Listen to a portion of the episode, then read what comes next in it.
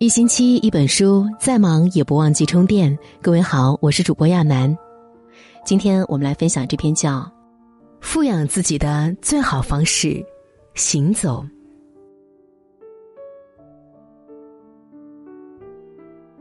爱因斯坦作为举世闻名的科学家，他的一生可谓惜时如金。但是在紧密的工作之下，他有一个雷打不动的习惯，每天抽出半小时行走。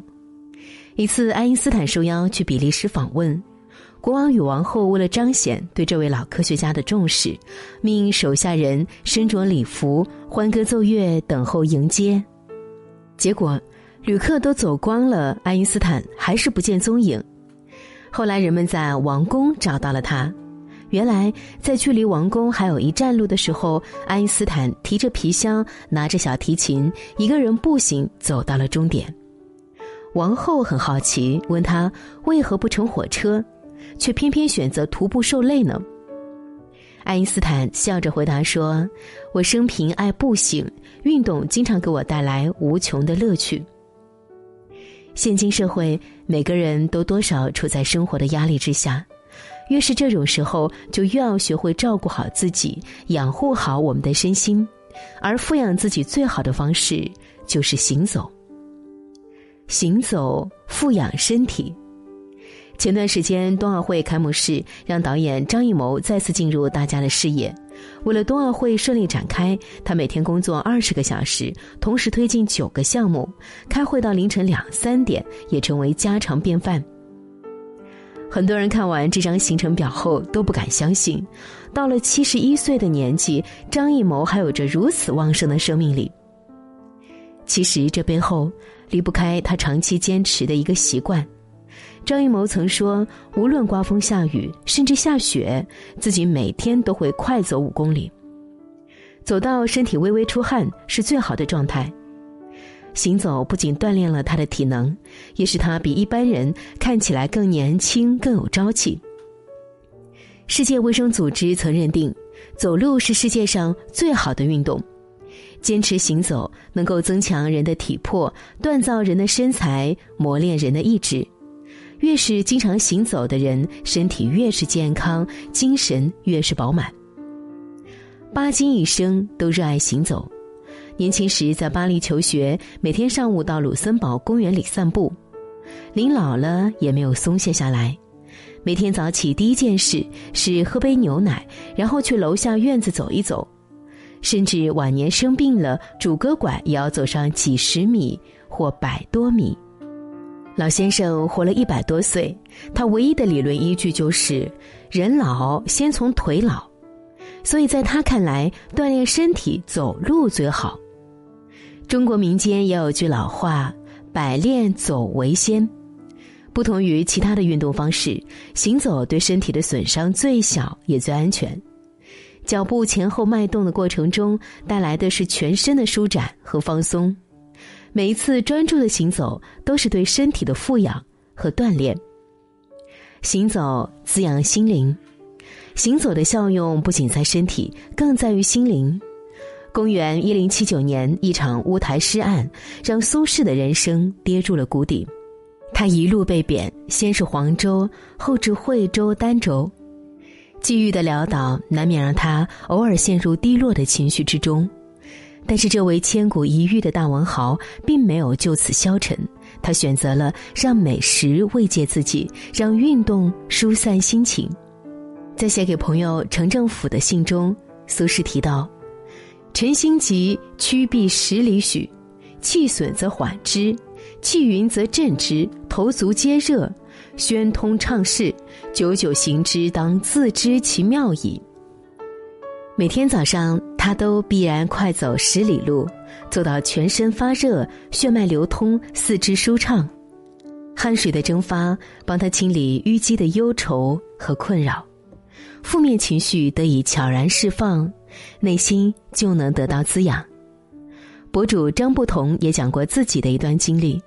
三十岁那年，他被老板提升为部门经理，升职加薪是好事，但是随之而来的是重重的压力和负担。无穷无尽的工作细节充斥在他的脑海里，好几次在开车上下班的路上都差点因为精神恍惚出现交通事故。终于，他觉得这样下去不行，必须有所改变。公司离家的距离其实也并不算远，于是他决定往后每日早起三十分钟走路去上班。一开始，他以为这样的过程会很难熬，但是没想到行走的过程中，他放下了手机，忘却了那些繁杂的压力，专注于双腿的脉动，他的心绪得以放空，心情也变得明朗。就这样坚持了一段时间，不仅精神状态放松了很多，工作起来更是有条不紊，难题一件又一件的被克服。歌德说：“只有运动，才可以除去各种各样的疑虑。行走的过程就像是一场清空自己的旅途，所有烦恼和焦虑都会在身体的大步向前中被一一瓦解。如果你此刻累了，”倦了，厌了，不妨出门走上一走，在脚步的丈量之中感受世界，让心灵慢行于天地之间。当你学会用行走的方式平衡生活，你的头脑会变得清明，内心也会变得更加丰盈。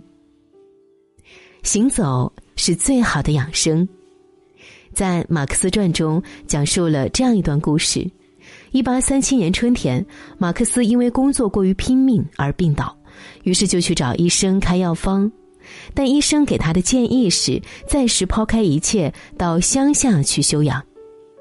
于是马克思离开了市区，到柏林的郊区居住了一段时间，在那里，他每天和朋友在河边散步，常常一走就是几个小时，乡间的空气让他心情舒畅。每日的行走加速了健康的恢复。对于行走带来的效果，马克思也觉得吃惊。我并没有想到，虚弱的我却恢复的那么健康和强壮。希波克拉底有句名言：“行走是最好的药。”坚持行走不仅能帮助我们疲乏的身体恢复元气，更能使我们的气色变得红润，甚至在我们看不见的地方带来神奇的变化。但是，如何行走也是一门学问。凡事过犹不及，掌握不好正确的走路知识，往往会带来反效果。人民日报分享的五个有关行走的要点，推荐给大家：一、行走遵循三五七法则。世界卫生组织的身体活动和久坐行为指南报告曾经指出。最佳运动量的标准是每周至少一百五十分钟中等强度运动，或七十五分钟高等强度运动。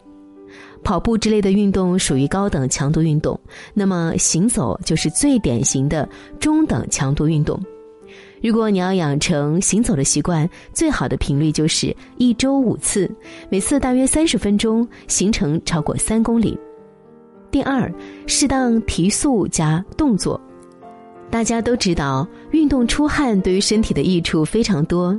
运动增加了排汗，可以加快人体内新陈代谢的速度，还可以帮助促进身体内的血液循环。所以，我们行走的时候呢，要增加速度和动作，才能达到喘气和出汗的效果。第三，快走时稳定步速。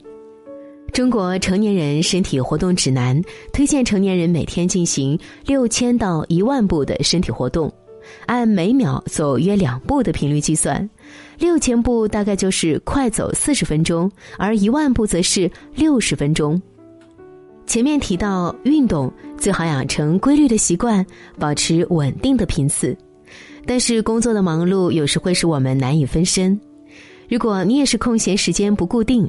那么最好保持每次快走的时间在四十到六十分钟，这样将更有利于提升心肺功能，达到更好的锻炼效果。第四呢，时间是傍晚四到五点最好。傍晚时分，机体的生理功能比较稳定，是运动的最佳时段。选择在晚饭后半小时走一走，可以加快体内的新陈代谢。对增强胃肠道的功能、促进食物的消化吸收有着很大的效用。若是因为时间限制啊，很难达到这要求，也要尽量在睡前两小时结束锻炼，这样借助运动之后人体产生的疲劳感，晚上就能稳稳的睡一个好觉。第五，场所，塑胶场地、草地最好。行走是一场愉悦身心的过程，选择空气清新、视野安全的场地，能帮助我们爱上走路时的感觉。塑胶场地具有弹性，草地呢较为柔软，对膝关节的反冲力都较小，是健走的理想场地。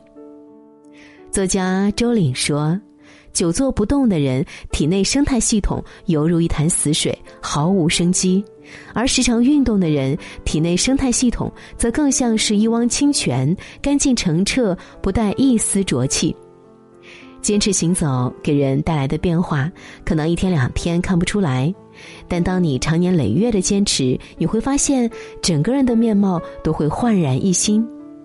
所以从今天起，迈开双腿，用一场场安静而专注的行走，富养自己的身心。点亮再看，愿你踏过山川，越过四季，在行走的过程中，成就更好的自己。